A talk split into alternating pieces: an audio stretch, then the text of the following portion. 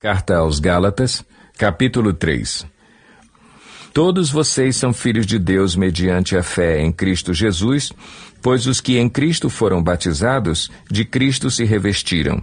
Não há judeu nem grego, escravo nem livre, homem nem mulher, pois todos são um em Cristo Jesus. E se vocês são de Cristo, são descendência de Abraão e herdeiros segundo a promessa. O texto fala tudo sobre isso, né? Quando Paulo está falando em Gálatas sobre, é, sobre os. É, ele, Paulo está muito bravo, porque lá naquela região de Gálatas o, passaram judaizantes e começaram a colocar no povo de Gálatas que tinha gente mais importante que outros, que tinham um grupo mais que valia mais do que os outros, que eram o grupo que eram os descendentes de Abraão. Quem era descendente de Abraão valia mais do que quem não era descendente de Abraão. E quando Paulo começa a carta de Gálatas, ou escreve a carta de Gálatas, ele está muito bravo com esse grupo que impôs essa, essa, essa tática religiosa de intimidação com eles, mas também está bravo com os cristãos, os seguidores de Jesus, por ter deixado esse grupo intimidar os cristãos. Então, quando você lê Paulo em Gálatas, você vai ver que Paulo não, não só está bravo com os judaizantes que está falando, ó, oh, vocês estão criando distinção, mas Paulo está bravo com nós, né, com os discípulos de Jesus, por estar tá deixando é, esse grupo preconceituoso, esse grupo que quer fazer distinção entre pessoas, é, deixarem eles falarem mais alto. E aí, e aí Paulo vai chegar no famoso texto de Gálatas 3, 26 a 29, e ele começa dizendo assim: Todos vocês são filhos de Deus mediante a fé em Cristo Jesus, pois os que em Cristo foram batizados de Cristo se revestiram. Esse texto é muito importante para vocês entenderem esse começo, porque o pecado dividiu todos nós. O pecado trouxe é, a separação, a discriminação, desde Adão e Eva. Vocês lembram lá no, em Gênesis 2, quando é, Eva, é, Adão e Eva pecaram? Logo no começo, quando Deus se aproxima de Adão, pergunta quem, quem fez, quem falou que é, quem deu o fruto, por que, que você comeu o fruto? E, e aí Adão ele culpa Eva, né? Já há uma distinção aí, ele fala, foi a mulher que você me deu, né? Então, na verdade, Adão está culpando a mulher e Deus, porque foi a mulher que você me deu. E aí, quando é, Deus pergunta para a mulher, foi a serpente que o Senhor criou. Então, no final das contas, sempre é Deus o culpado, né? Mas também quando se tem a, os filhos de Adão e Eva, Caim e Abel, já se tem a, uma, a primeira morte e já tem que se colocar um, uma marca na testa de Caim para que os descendentes de Abel não matasse Caim. Então há já uma distinção de, de descendências que vão vão é, se perseguir uns aos outros, matarem uns aos outros, pela vingança de sangue que tinha já ali. Então, desde que teve o pecado, existe a separação. Quem colocou isso na gente, existe, é, tem essa, essa distinção. Vamos colocar aqui uma coisa clara que, que é bem. Na Bíblia não existe conceito de raça. Não existe, ah, eu sou a raça negra, eu sou raça indígena, eu sou raça branca. Não existe isso biblicamente.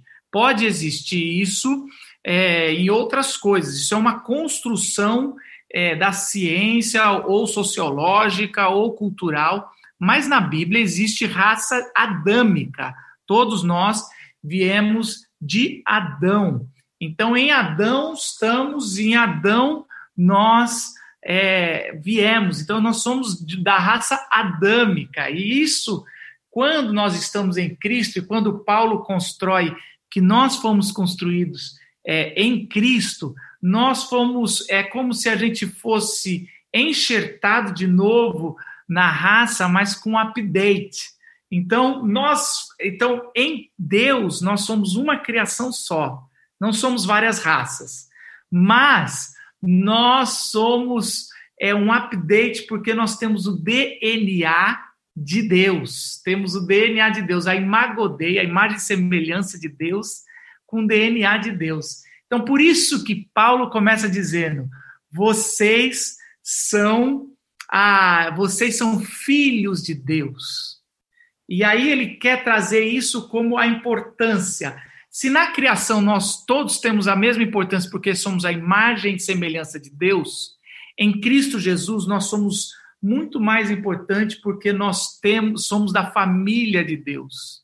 Então, se na criação nós não temos raças diferentes, não temos nenhuma diferença, somos todos criação de Deus, em Jesus somos filhos de Deus, somos da família de Deus. E é por isso que Paulo está dizendo: não, não tem como ter nenhum tipo de preconceito, distinção entre vocês, porque vocês todos são ou criação, e aí são todos a imagem de Deus, ou vocês são filhos de Deus que ainda são da família de Deus, tem que tratar todos como da família de Deus. Por isso que Paulo está bravo quando existe distinção no olhar de pessoas que se dizem de Deus. Não tem como ter isso. E não tem como as pessoas que se dizem de Deus aceitar esse tipo de argumento dos de fora, porque somos nós que devemos liderar. E aí Paulo vai dizer a grande frase que é assim: não tem distinção entre. E aí ele vai usar judeu e grego, que ele está usando dois tipos de pessoas, né, ou dois tipos, é, vamos dizer que é construção, as duas raças, né, ou as duas, o, os judeus eram é, o, o povo eleito e o grego era considerado o, o ímpio, né? Então não tem isso, não tem assim, ah, esse é o povo escolhido de Deus, esse não é. Não existe diferença entre, entre povo escolhido de Deus e povo que não é escolhido de Deus. É praticamente isso. Não tem assim, olha, você fala esse, esse aqui Deus ama mais. Não tem isso. Paulo está dizendo bem claro: não existe ninguém que Deus ame mais e ninguém que Deus ame menos. Não existe ninguém na face da terra que Deus ame mais, ninguém que Deus ame menos. Mas aí você fala, mas tem gente que, que já nasceu escrava, tem gente que nasceu que nasceu rei, como não tem?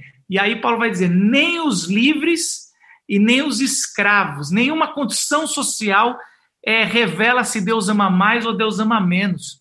Ó, então não tem nenhuma circunstância de nascimento, riqueza, privilégio pode dar alguma circunstância de que Deus ama mais ou Deus ama menos e que nos dá condição de amar mais ou menos. Quando você vai ler Filemon, é, você vai perceber claramente que Deus ama a todos e quer dignidade a todos. Paulo, na sua, na sua carta, vai, vai mostrar claramente, e é um tratado.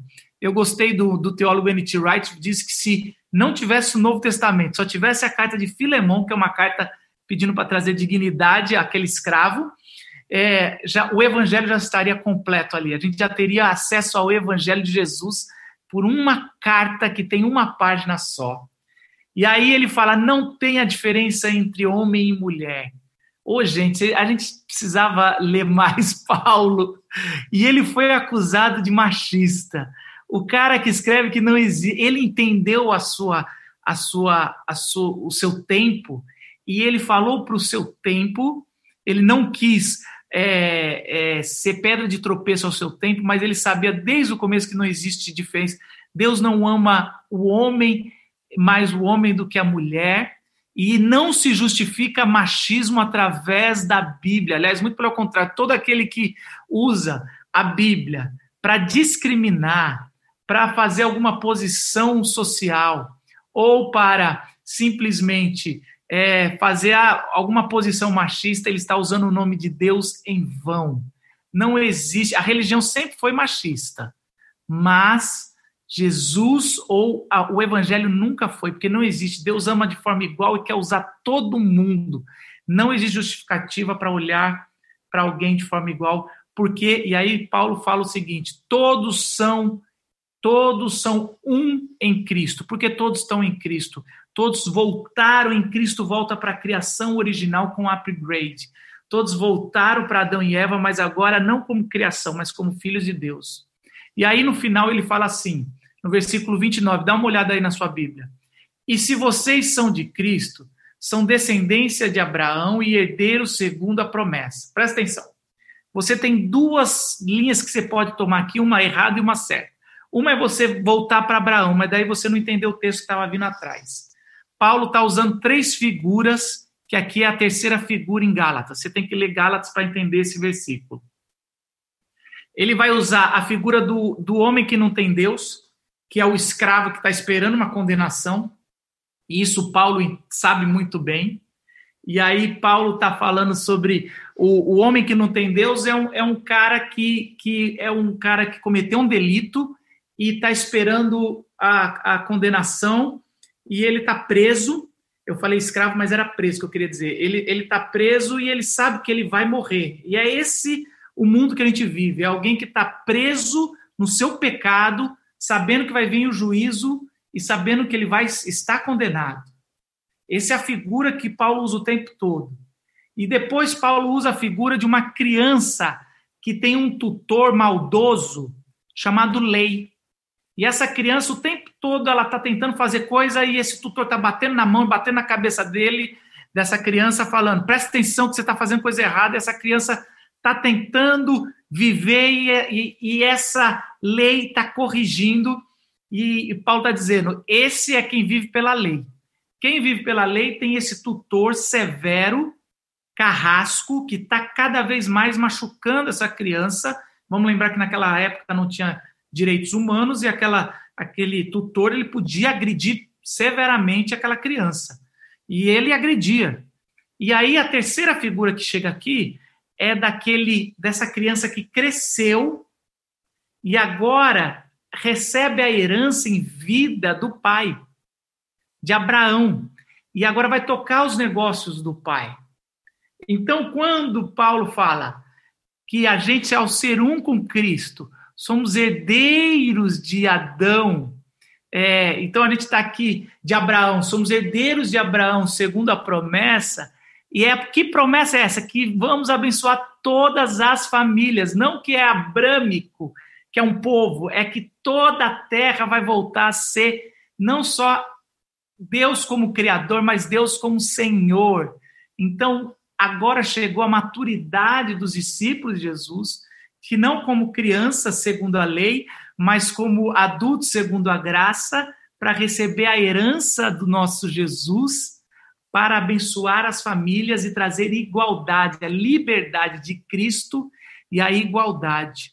Chegou a hora da gente, em Cristo Jesus, vivemos o reino de Deus, aonde não há mais preto nem branco, mas aonde a gente vai tratar os nossos funcionários, sejam eles brancos ou pretos, de forma como se fossem os da casa, aonde a gente vai tratar as pessoas quando a gente estiver no supermercado, quando a gente estiver algum, em algum lugar, como se fossem os da casa, porque na verdade são, todos são filhos de Deus, e toda vez que a gente estiver andando com eles, e toda vez que a gente estiver, a gente está andando com a família de Deus. Chegou a hora da revolução, é essa revolução que a gente precisa. A revolução não deveria vir de redes sociais, a revolução não devia vir, devia vir da igreja a igreja. Uma coisa que o Brito foi muito misericordioso agora com a gente, mas ele falou no privado, ele falou, Marcos, você tem certeza? Porque a nossa igreja não tem preto. Eu sou um dos únicos ali. É, eu falei, mas, mas Brito, a gente precisa conversar sobre isso, cara. A gente precisa conversar sobre isso. Porque se você não vier, quando é que a gente vai ter? A gente precisa parar de ser uma igreja de elite, a gente precisa ser uma igreja de todos. Então, é isso que a gente precisa ser. Então, Deus abençoe a gente, que a gente possa ser uma igreja para todos, de homens e de mulheres. E a gente, queridos, é, eu não sei se está tá, é, tá me filmando, porque eu estou vendo o Brito aqui, mas assim, é, é, eu, a gente tem lutado, queridos, para a nossa igreja ter a voz de, das mulheres. A gente, Deus sabe aqui que a gente tá, vai, vai, vai voltar a ter aqui as mulheres na, falando e, e tudo mais, porque a gente acredita porque uma igreja saudável tem a voz das mulheres e dos homens, tem a voz de todas as cores. E eu ouvi uma coisa maravilhosa, eu quero encerrar com isso. Nós temos uma cor só. Porque na verdade a gente só tem um pigmento. Alguns têm mais, outros têm menos, mas só tem uma cor só. E aí não tem esse negócio de termos várias cores, porque a gente só é uma raça, a raça de Deus. Deus nos abençoe na nossa diversidade, que, a, que o reino de Deus revolucione em amor, em igualdade, em, em justiça. Vamos orar. Deus abençoe. Senhor, é, que a gente possa, é, em nome de Jesus, ter uma igreja justa, uma igreja onde se fala a verdade, é uma igreja onde se pregue a justiça do reino, se pregue o teu evangelho, aonde a gente fale sobre a igualdade, aonde não existe judeu, nem grego, nem escravo, nem livre, nem homem, nem mulher, todos são um em Cristo Jesus, Senhor. Que Cristo venha brilhar em nós, Senhor. Que Cristo seja exaltado entre nós e Cristo seja nosso libertador.